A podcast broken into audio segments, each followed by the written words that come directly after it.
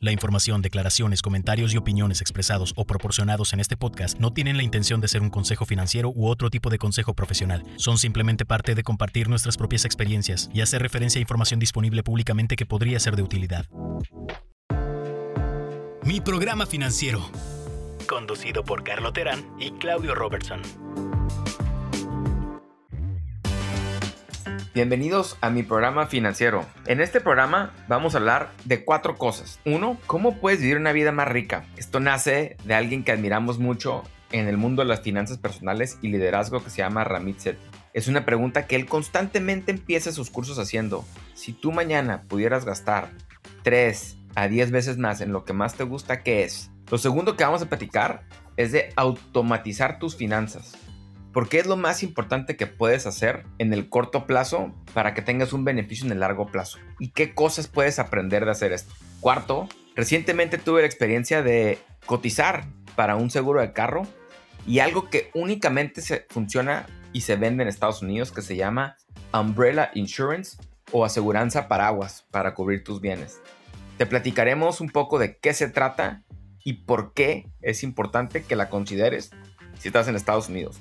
Y por último, entraremos un poco al tema de hablar cómo generar más ingresos. ¿Qué tipo de plataformas existen hoy en día para que tú puedas generar ese segundo ingreso o tercero que te ayude a alcanzar tus metas financieras? Pues empezamos el día de hoy con un tema de un autor que honestamente he admirado mucho y hemos admirado mucho Claudio y un servidor a través de los años, que tiene un nombre de un libro que a lo mejor cuando lo escuchen el nombre dicen, ay, por favor. El libro se llama I Will Teach You How to Be Rich, que significa yo te voy a enseñar cómo ser rico. Este libro, es, el autor se llama Ramit Sethi. Ramit Sethi viene de una familia de americanos hindús, creció en el norte de California, si bien recuerdo, y lo escribió cuando él iba entrando a la Universidad de Stanford a estudiar su carrera profesional. Y en, el libro Ramit habla bastante sobre cómo ve él el mundo de las finanzas personales. La verdad que no tiene tanto que ver con que te quieras ser rico de un día para otro.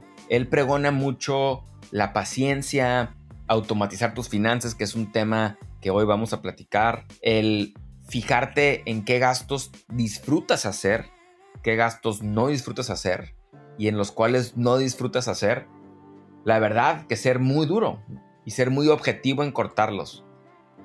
Y a través de los años me ha tocado ver que Ramit Sethi se desarrolle y hoy tiene una empresa que más que finanzas personales se enfoca en el desarrollo de individuos y, hombres y mujeres que ah, quieren hacer su propia plataforma, quieren hacer su propio negocio en línea y cómo puedes desarrollar tú un negocio en línea desde hacer tu página donde aterrizan tus clientes, de cómo promocionar tus productos, cómo pensar en el precio de los productos o servicios que vas a ofrecer, entre muchas otras cosas. Y para ser transparentes, tanto Claudio como yo nos ha tocado tomar un par de sus cursos y nos gusta bastante. No son cursos baratos, están enfocados probablemente en un precio donde si lo vas a hacer es porque realmente te quieres animar a entrar a hacerlo. Claro que me ha, llamado mucho la atención en lo personal a mí de Ramit es que él lo que trata de vender y lo que trata de enseñarle al público al cual le platica de, pues, de su filosofía de finanzas personales es no todo pienses que es ahorrar, cortar, recortar y no disfrutar. Es todo lo contrario. Él lo que quiere enseñar a la gente es a disfrutar una vida rica. Y en ese sentido, una pregunta que él hace mucho cuando empieza sus pláticas es, si tú mañana pudieras gastar 3, 5 o 10 veces más en algo que disfrutes y que te guste, ¿cuál fuera? Como, como ejemplo, él pone tres cosas que a él le gustan mucho. Lo primero es, él dice que le gusta gastar en cosas que le sean convenientes a él y alguien que vive en Estados Unidos como él, que vive en Nueva York principalmente por lo que he visto y, lo sigo en Instagram también en, Los Ángeles. En sus cosas de conveniencia que mencionaba eran tres. La primera es, tiene un asistente que se encarga de todo lo que tenga que ver con su agenda, con coordinar sus mensajes, sus emails, eh, con coordinar sus viajes, con coordinar los hoteles a donde va a llegar, todo lo que tenga que ver con coordinar su vida, él no le importa gastar lo que tenga que gastar para que alguien se lo haga. Es, es trabajo que no disfruta. Lo segundo, y si han visto unas fotos porque también publica bastante de esto, él era de una complexión delgada, no es alguien grande, y siempre quiso ser a lo mejor una complexión con un poco más de músculo. Y gasta mucho, creo que menciona que gasta 25 mil dólares al año, que son 500 mil pesos, una fortuna para, para, para todos nosotros. Pero él gasta en esto porque dice que a él le da mucha energía y le ayuda a cumplir las metas de lo que él disfruta más, ¿no? Que es tener un cuerpo y tener fuerza, ¿no? Y ser musculoso. Y lo tercero es en comida. No le gusta gastar, no le gusta más bien cocinar, le gusta que le cocinen y tiene un cocinero. Y es muy transparente, ¿no? En el caso de Ramit, él platica mucho que viene una familia donde realmente vivían al día o menos del día, eran muchos hermanos, él tenía que trabajar desde muy joven y que algo que le costó mucho trabajo es cambiar el chip, no solo a él, sino también a sus familiares, de cómo pueden disfrutar del dinero y no se tienen que esperar hasta tener X cantidad o X mito para disfrutarlo. Y creo que algo que hemos hecho en el podcast, en mi programa financiero, es platicar mucho de cómo pagar deuda, cómo ahorrar, cómo pensar en el futuro. Pero también algo que queremos transmitirles es que es bien importante el que piensen en qué quieren gastar y por qué quieren gastar. Y que a lo mejor no necesariamente se tienen que esperar hasta que estén con X cantidad de cosas, ¿no? Digo, primeramente paguen sus deudas, es lo que sí les pedimos, que no tengan deudas de tarjeta de crédito, o deudas de intereses muy altos o de autos, pero que también disfruten la vida. Y remítale un poco de caso una encuesta entre la gente que, pues, que lo sigue. Él, les digo, tiene esta compañía, tiene un newsletter, para los que saben que es un newsletter, donde te inscribes y te llega sus diferentes cursos. Y me llamaba mucho la atención porque dice que lo que más gasta la gente donde quieren gastar más, ciertamente es en conveniencia, pero también es en viajes. Y creo que para muchos es viajes, para otros puede ser el tener ahorros para, para poder mandar a sus hijos a la universidad, es comprar casa.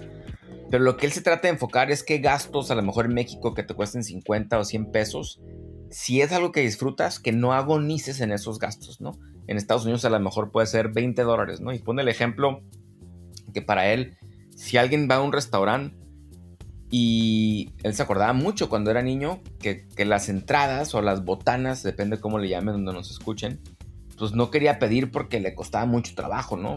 Gastar en eso y pensar gastar en eso. Y dice que hoy, que a lo mejor ya le ha ido mejor en la vida, que tiene una empresa y que gracias a Dios le ha ido bastante bien, que es lo que más disfruta, poder llegar y pedir del menú sin tener que preocuparse tanto de cuánto le va a costar. Sin embargo, hay cosas que no disfruta en las que sí es muy fijado en los costos. Menciona, por ejemplo, que él no cree en ser dueño de tu casa porque quiere tener la posibilidad de moverse en muchas partes. Entonces él no está pensando en ahorrar para comprarse una casa, él está contento con rentar. No tiene auto, no tiene carro. viviendo en Nueva York, es una ciudad donde es muy caro tener un auto, un carro, aunque mucha gente lo tiene como un símbolo de estatus, él dice, a mí no me interesa, simplemente no gasto.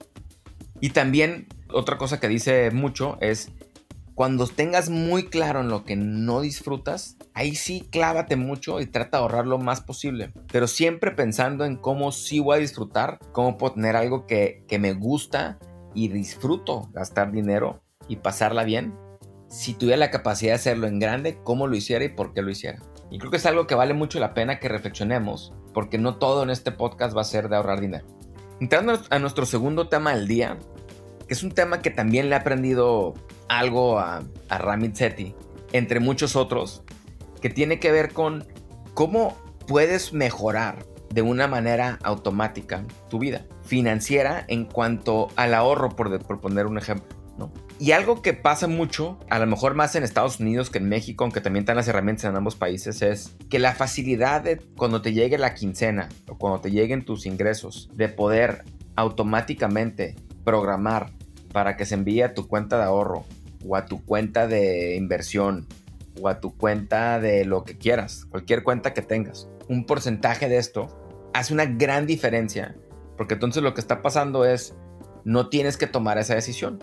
automáticamente va a mandar 5 dólares, 10 dólares, 100 dólares, 1000 dólares, lo que, lo que a ti te alcance y puedas. En el caso de México puede ser igual, 50 pesos, 100 pesos, 500 pesos, 1000 pesos o, o los pesos que sean. Y esto tiene un doble impacto, porque no solo vas a perdiendo cómo pagarte a ti primero, que es lo que más quisiéramos después de que pagues tus deudas, que te enfoques tú a cobrar primero para que con el tiempo tus ahorros y tus inversiones estén generando por ti, aunque tú estés en tu trabajo de tiempo completo. El segundo es que te vas a dar cuenta la cantidad que puedes ahorrar sin pensarlo.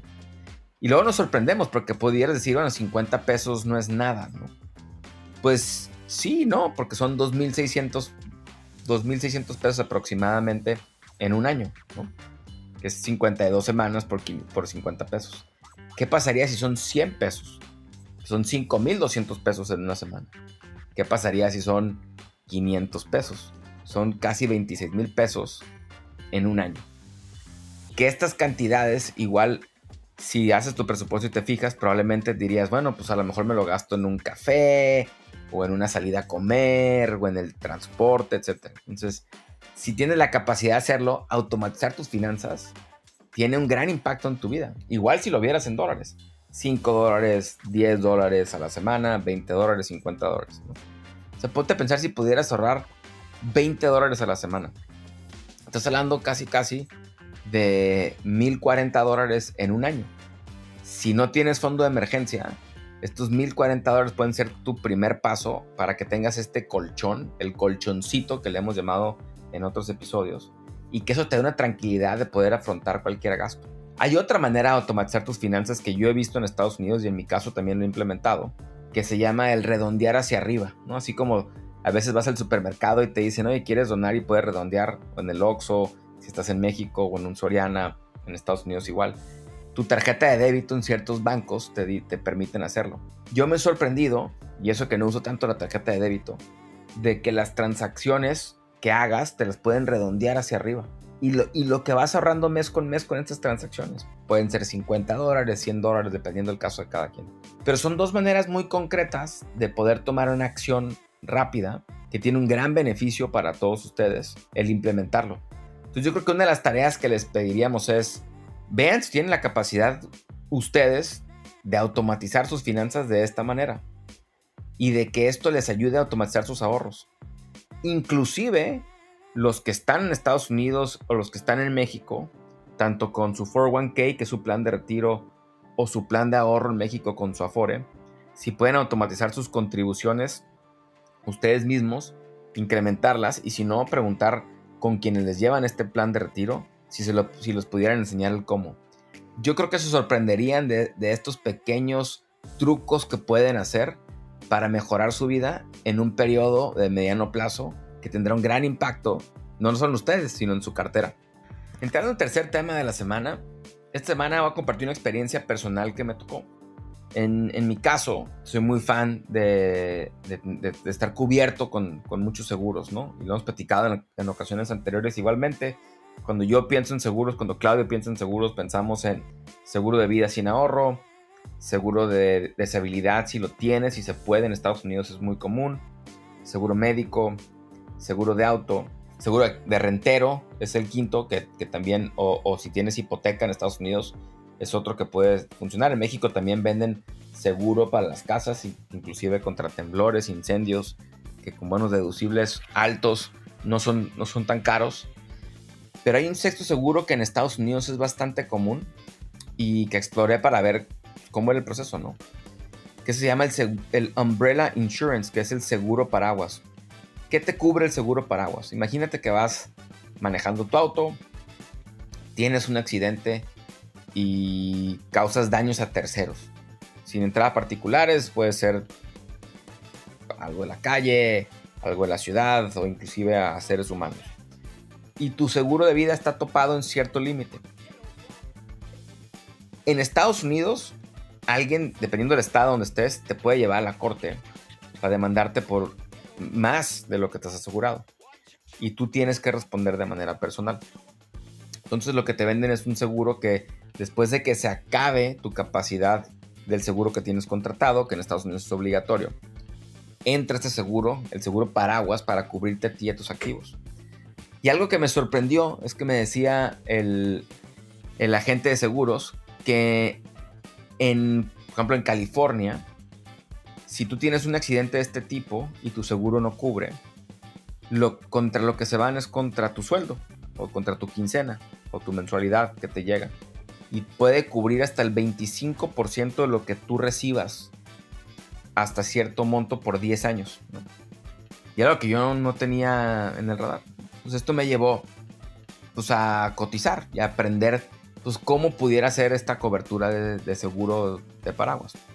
Y una de las cosas que, aprendí es que una de las compañías que te vende seguros de este tipo te pide a que tiene que venir atado a tu seguro de auto.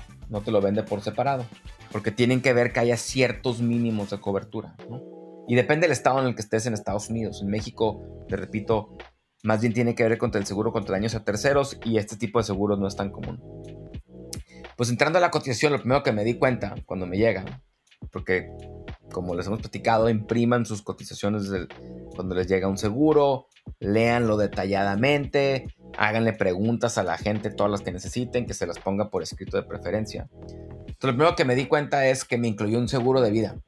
Y en mi caso y en el caso de mi esposa, pues ya tenemos seguros de vida, que era como 30% el costo total del seguro de vida, el seguro paraguas y el seguro de auto. Entonces le, le, pregunté, le dije, oye, por favor quítame el seguro de vida porque ya habían incluido. segundo tema que me di cuenta es que los deducibles, que es decir, lo que tengo que pagar yo en caso de un accidente de auto, eran bastante bajos, eran 500 dólares. Y por esto le recomendamos mucho tener su fondo de emergencia. Si tienes un fondo de emergencia y no, y no tienes deudas de tarjetas de crédito, puedes buscar tener un deducible más alto. Entonces le dije, oye, no me lo pongas de 500, dime de cuánto, de, cuánto más hay. Pues resulta que hay de 1000, 1500, 2500 dólares, 5000 dólares. Y obviamente, entre más alto te vayas a tu deducible, a lo que tú tienes que pagar antes de que entre el seguro, que en México también hay un tema de coaseguro y luego traeremos a alguien que nos explique un poco los seguros de auto. Entre más alto te vayas, pues más baja lo que tienes que pagar por la póliza de seguro. Que también me sorprendió bastante, ¿no? Es algo que ya sabía, pero poca gente se mete a verlos. Puede haber mucho ahorro en esto de subir tus deducibles, ¿no? Más si el carro ya lo tienes pagado. Y luego cuarto, entrando al punto del, del seguro paraguas, pues la realidad es que no es tan caro como yo me imaginaba y haciendo investigaciones mucho más común que la gente lo use en Estados Unidos de lo que yo creía, ¿no? Pues para concluir este, pues esta pequeña cápsula de lo que platicamos es, si vives en Estados Unidos, es muy recomendable que pienses en tener un seguro paraguas o inclusive para los que están en la frontera, que piensen y vean hasta cuánto les cubre su seguro contra daños a terceros, si trabajan en el lado americano también, porque no necesariamente van a estar cubiertos nomás con su seguro de auto. Puede que lo que sigue si no tienen ese seguro paraguas eh, sea que en caso de que tengan un accidente y dañen a, cosas terceras ajenas a su auto, que se vayan contra su sueldo o su quincena, o si tienen ahorros y sus activos. Entonces planeen bien estos seguros, hablen con su agente o con sus agentes y tómenlo en cuenta. Es algo que es relativamente barato y les puede ayudar mucho a evitarse un dolor de cabeza que no quisieran. Y para finalizar el día de hoy, vamos a entrar a nuestro cuarto tema, un tema que yo creo que muchos de ustedes quieren aprender un poco más y que les prometemos que tendremos un capítulo a fondo sobre esto. Sin embargo, les queremos dar una probadita de cómo pueden comenzar a pensar en esto, que es cómo generar más ingresos. Uno de los retos más grandes que nosotros vemos con la mayoría de la gente que está endeudada o que no ha llegado a sus metas es que al momento de incluir todos sus costos, de hacer su presupuesto, de tener sus ingresos fijos, sus costos variables, sus costos fijos, sus seguros, su plan de ahorro para el retiro y su plan de ahorro por si tienen hijos y quieren mandarlos a la universidad, es que se dan cuenta que les cayera muy bien tener un segundo ingreso.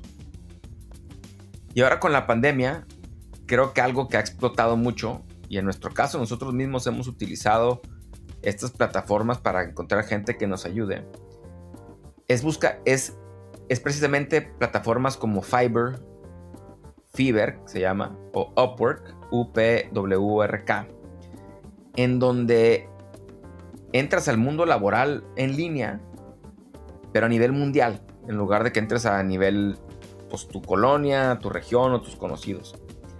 Y estas plataformas, para mucha gente, se han convertido en una segunda fuente de ingreso bastante atractiva, por lo general pagada en dólares y por lo general pagada por cosas que probablemente muchos de ustedes saben, ya sea cosas de diseño, de los diferentes tipos de diseño que haya, cosas de contabilidad si eres contador, cosas de trabajo, digamos, de computadora, código, hacer presentaciones, hacer escritos. Nosotros hemos contratado inclusive gente que nos ayude a revisar que nuestras páginas tengan ortografía correcta. Y digo, si encuentran un error, por favor también díganos en nuestras páginas.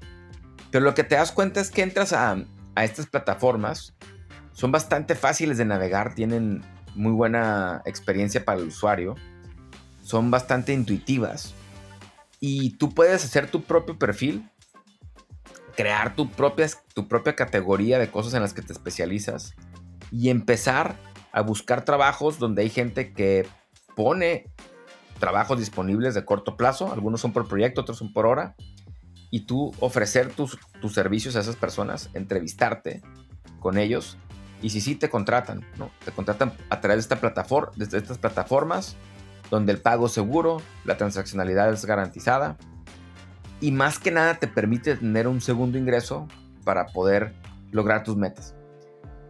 He visto gente que ha sido muy exitosa y puede ganar cientos de miles de pesos o miles de dólares, decenas de miles de dólares, hasta gente que está buscando ingresar esos extras 500 pesos, 1000 pesos, 2000 pesos, 5000 pesos o 20 dólares, 50 dólares, 100 dólares y que, y que le pagan por algo que ya sabe hacer. Entonces, te invitamos mucho y, y más que nada te cuestionamos que si es algo que estás buscando hacer, que es, que es tener más ingresos y buscar cómo encontrar otros ingresos, que explores este tipo de plataformas para que puedas tú generar estos ingresos que ojalá sean dolarizados y que te permitan lograr tus metas, las que tú quieras.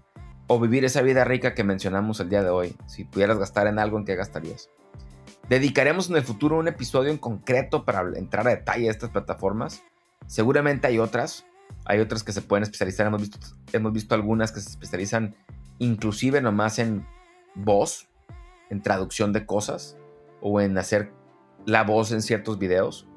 Hasta otra especializado en leyes, en código, etc. Entonces, muy en el futuro traemos, bueno, trabajaremos en hacer un podcast nada más enfocado en este tema para que ustedes puedan lograr tener este segundo ingreso que seguramente muchos quisieran tener y de una manera digital para que lo puedan hacer desde casa. Y con esto hemos llegado a un episodio más de, mi programa financiero. Y en esta ocasión les queríamos pedir un favor, un favor de apoyo y de que nos ayuden a transmitirlo.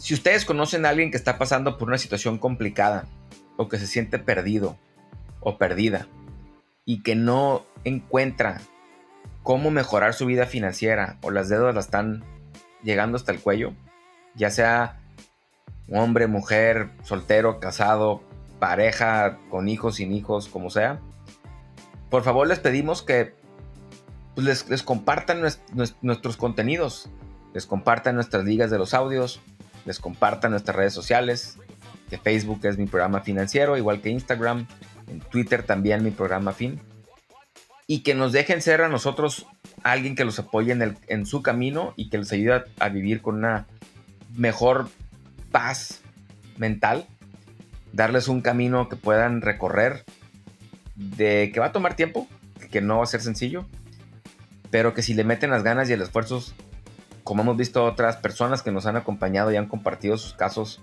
en nuestra plataforma, estamos seguros que lograrán buenos resultados.